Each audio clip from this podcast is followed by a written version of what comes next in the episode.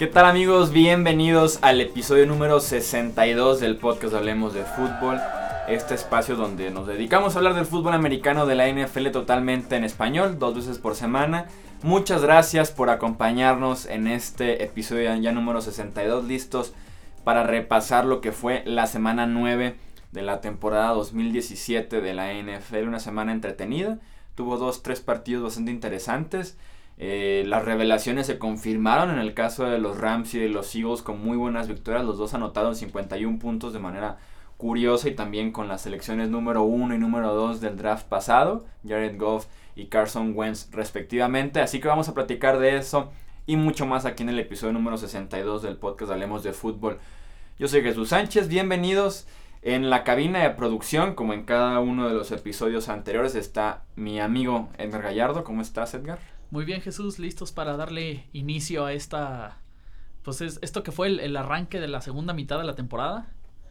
Y sí, pues, así es. A ver qué tal, qué tal fue esta semana nueve. Sí, estuvo entretenida, estuvo bastante entretenida, así que vamos a hablar de los partidos principales, ya saben. Pero antes de eh, pasar con, con, con este análisis de los juegos, tenemos que dar los resultados de los pronósticos, muy esperados pronósticos, aquí no hablemos de fútbol.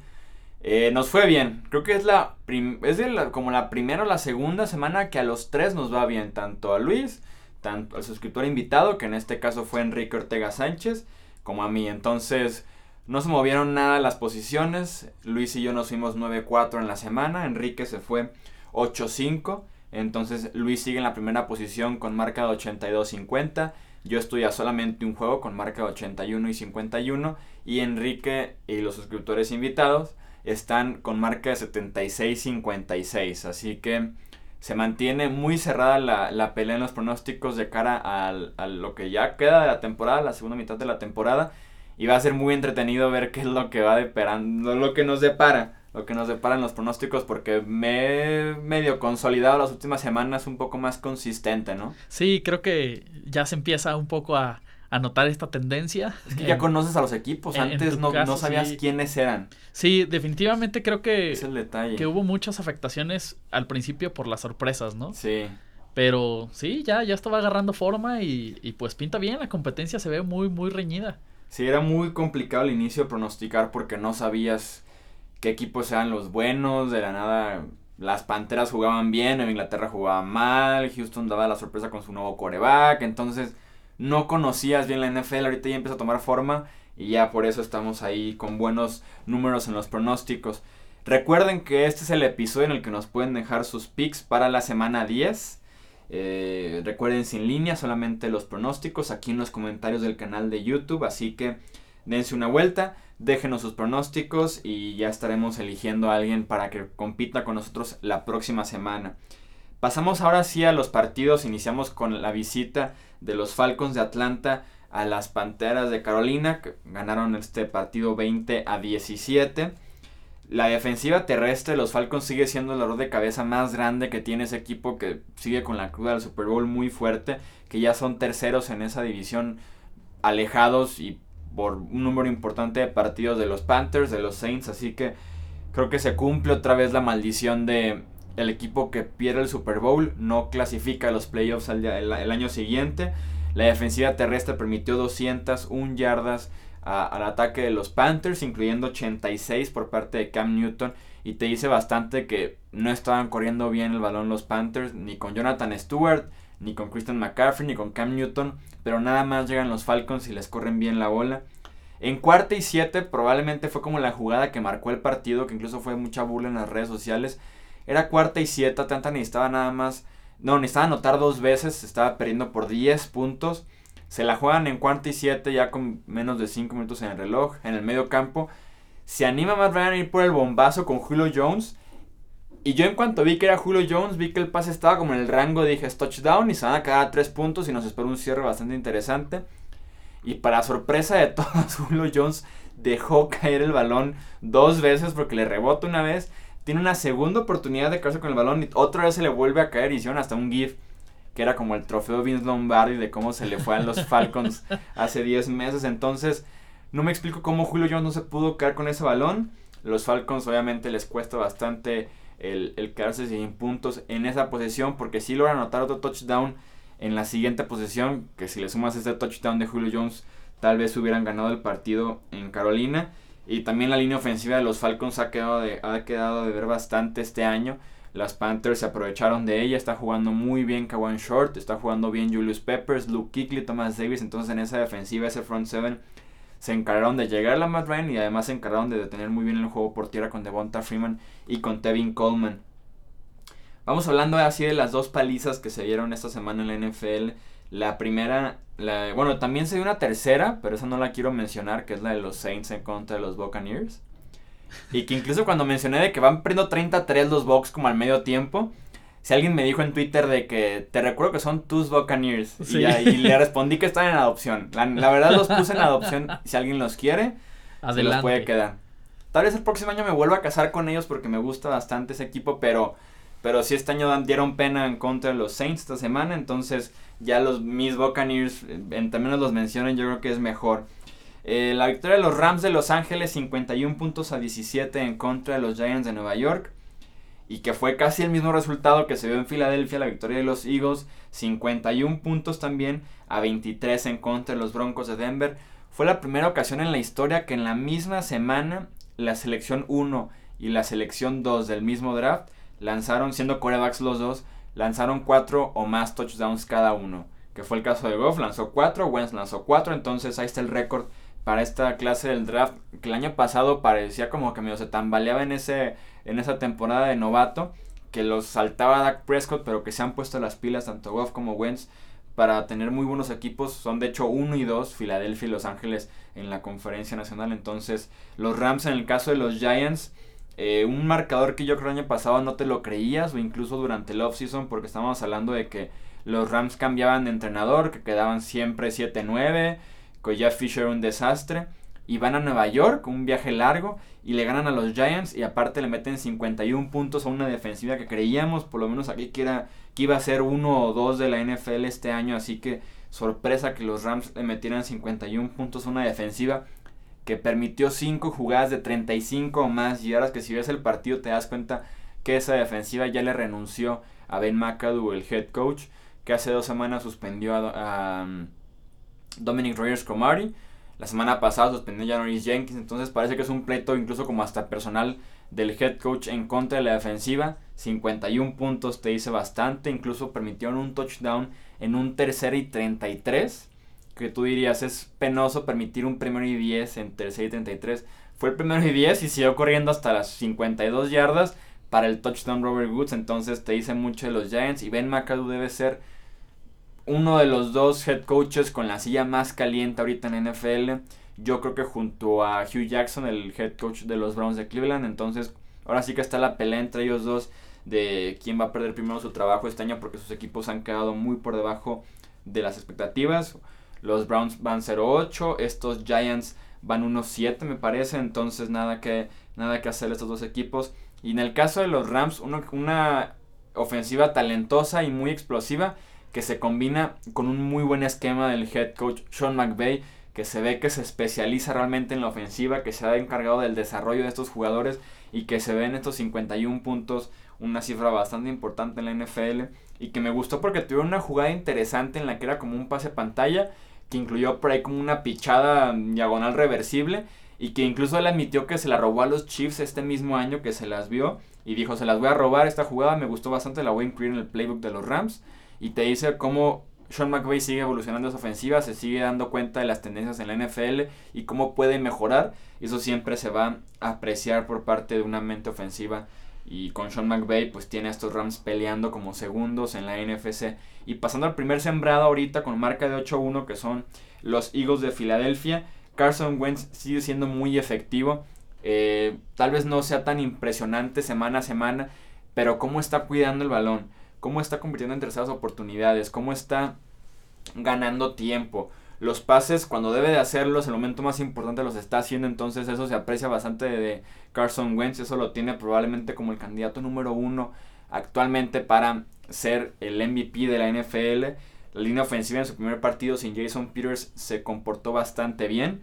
supieron también a base de esquema y se agradece por parte del head coach Doug Peterson, supieron cómo moverse para hacer los ajustes, dejaron a Lane Johnson como tackle derecho, abusó de Von Miller todo el partido, enfrentando a la defensiva de los Broncos, uno esperaría que permita bastantes presiones la línea ofensiva, era el tercer cuarto y Carson Wentz había sido golpeado cero veces en el partido, entonces te habla mucho del sistema, del esquema que tienen los Eagles y además de ese trabajo de la línea ofensiva.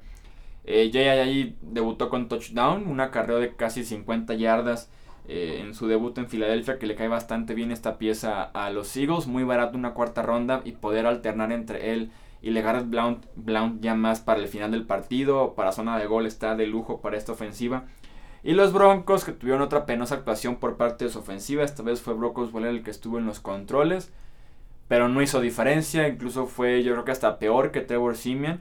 Tuvo pases de verdad absurdos, en triple cobertura incluso, sus intercepciones también fueron penosas. El apoyo del resto de la ofensiva fue nulo, ni los corredores.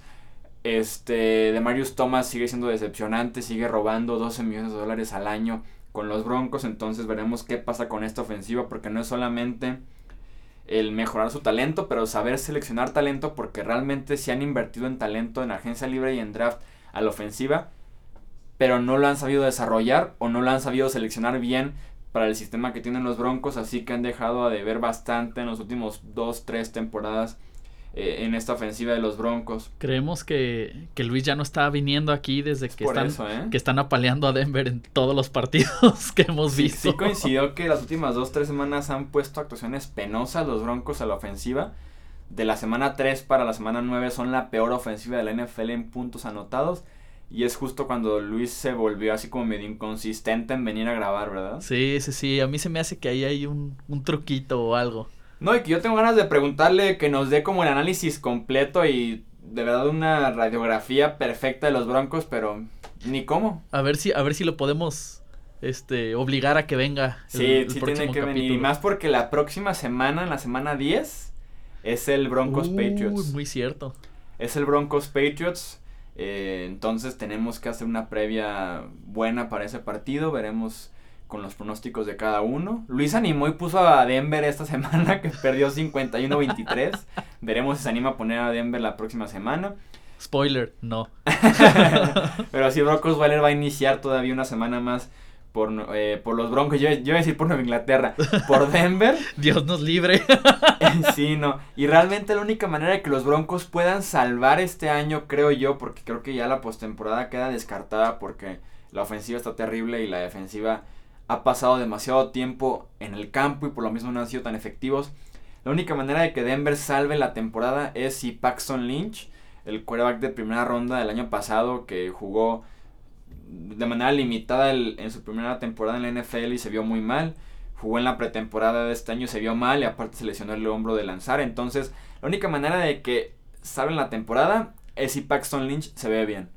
Si dicen, ok, nos quedamos fuera de playoffs con marca de un 6-10, un 7-9.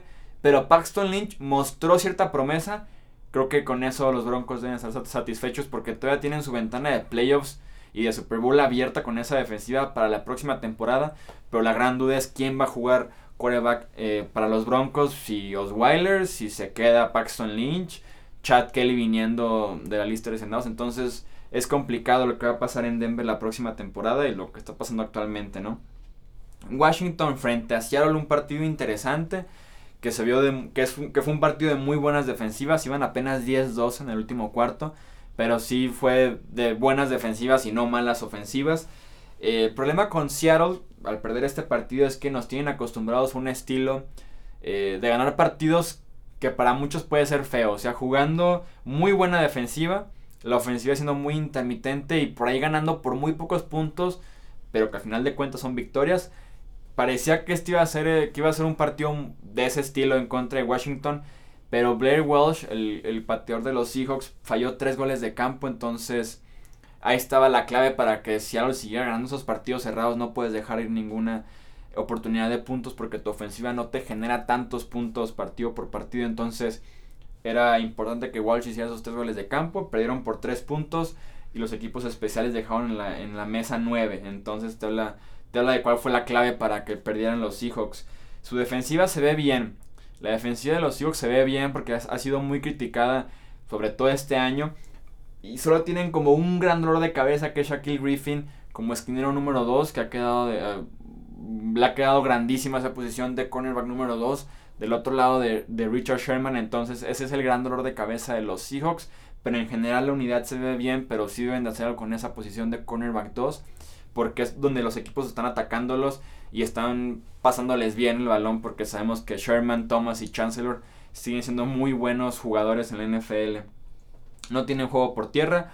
Russell Wilson está haciendo de más porque sí está moviendo muy bien el balón, sobre todo en el último cuarto, pero otra vez lanzó intercepciones, esta vez fueron dos intercepciones en contra de Washington, entonces veremos si los Seahawks sobre todo pueden traer de regreso su juego por tierra con Thomas Rawls, también firmaron en la agencia libre de Lacey, entonces algo tienen que hacer para que reviva el juego por tierra con los Seahawks y Washington, bien por Kirk Cousins en la última ofensiva, en 30 segundos prácticamente avanzó 70 yardas y les puso eh, y puso a, los Redskins de nueva cuenta arriba en el marcador. Entonces, bien por Washington en esa serie ofensiva y específicamente por Kirk Cousins. Kansas City en contra de Dallas, un partido interesante. A mí me gustó mucho este, este partido. Ganaron los Cowboys 28 puntos a 17. ¿Cuáles fueron las claves para Dallas? Uno, convirtió en tercera oportunidad. Dos, Ezekiel Elliott se volvió a ver muy bien. Este partido que de milagro alcanzó a jugar porque decidieron suspender otra vez el castigo que tienen de seis partidos pero que ahora sí es el podcast en el que decimos siempre de que suspendido otra vez para que el viernes digamos que siempre no. Esta vez, esta semana. Para no perder la costumbre, vamos a hacer la tradición todo lo que queda de la temporada. suspendido o algo así. Sí. Esta vez, esta semana, el jueves es una fecha importante para Elliot. Parece que esta es la fecha en la corte en la que se define de una vez por todas si se suspenden los seis partidos este año o si ya tiro dicen, ok, es para la siguiente. O sea, no que se los borren, pero sí tienen que decidir este jueves casi, casi, de verdad, de manera definitiva, si los cumple este año o los cumple el siguiente. Ok, o sea, definitivamente ya no se los van a quitar. Sí puede todavía, es que lo ideal para oh. Elliot sería que este jueves digan que son hasta la siguiente y ya pasando y ya el, el Super Bowl y todo eso, por ahí de marzo a abril, peleas con todo todavía en la corte para ni siquiera cumplirlos. Claro. Aunque entre semanas salió un reporte de que, no, salió el domingo en la mañana, que los abogados de Elliot estaban buscando la posibilidad de que se redujera la sanción, que estaban dispuestos a cumplirla, pero si no eran seis partidos, que por ahí de tres, cuatro. Entonces, no creo que la NFL se ponga a negociar ahorita ya la suspensión de Elliot, sobre todo porque saben que si siguen el camino de Tom Brady, la van a cumplir y completa. Entonces, ya la NFL no creo que quiera negociar. Veremos qué pasa con los abogados de Elliot, pero sí una fecha clave es este jueves. Este jueves se puede decidir bastantes cosas y que si son los seis partidos, sería como la semana perfecta porque se perderá semana 10, 11, 12, 13, 14 y 15. O sea, estaría de regreso para la semana 16 y 17. Y ojalá sea así, porque la semana 16 yo voy a Dallas a ver el juego de los Cowboys. Entonces, quiero ver a Elliot en vivo.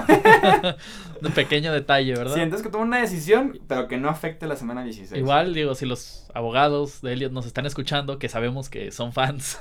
sí, les pedimos. O sea, tomen la decisión que crean mejor para su cliente. Pero les solicitamos de la manera más atenta. Que tomen en cuenta que otro, tomen detalle, ¿verdad? El viaje. Ajá, que tomen en cuenta que queremos ver a Elliot en la semana 16, por favor. Entonces. Esa es la clave para Elliot esta semana. Y pasamos a hablar ahora sí del el Monday Night Football. El Sunday Night realmente no vale la pena. Ese partido de los Dolphins en contra de los Raiders. Tengo, tengo que meter un sonido de grillito o algo. y si escucharon el podcast de la semana pasada, saben que a los Dolphins les queda un partido más en prime time el próximo Monday Night Football Panthers en contra de los Dolphins. Así que agárrenle cariño a Jay Cutler porque va a ser la tercera vez que lo veamos en horario estelar. Ah, no, se perdió el primer juego, jugó Matt Moore.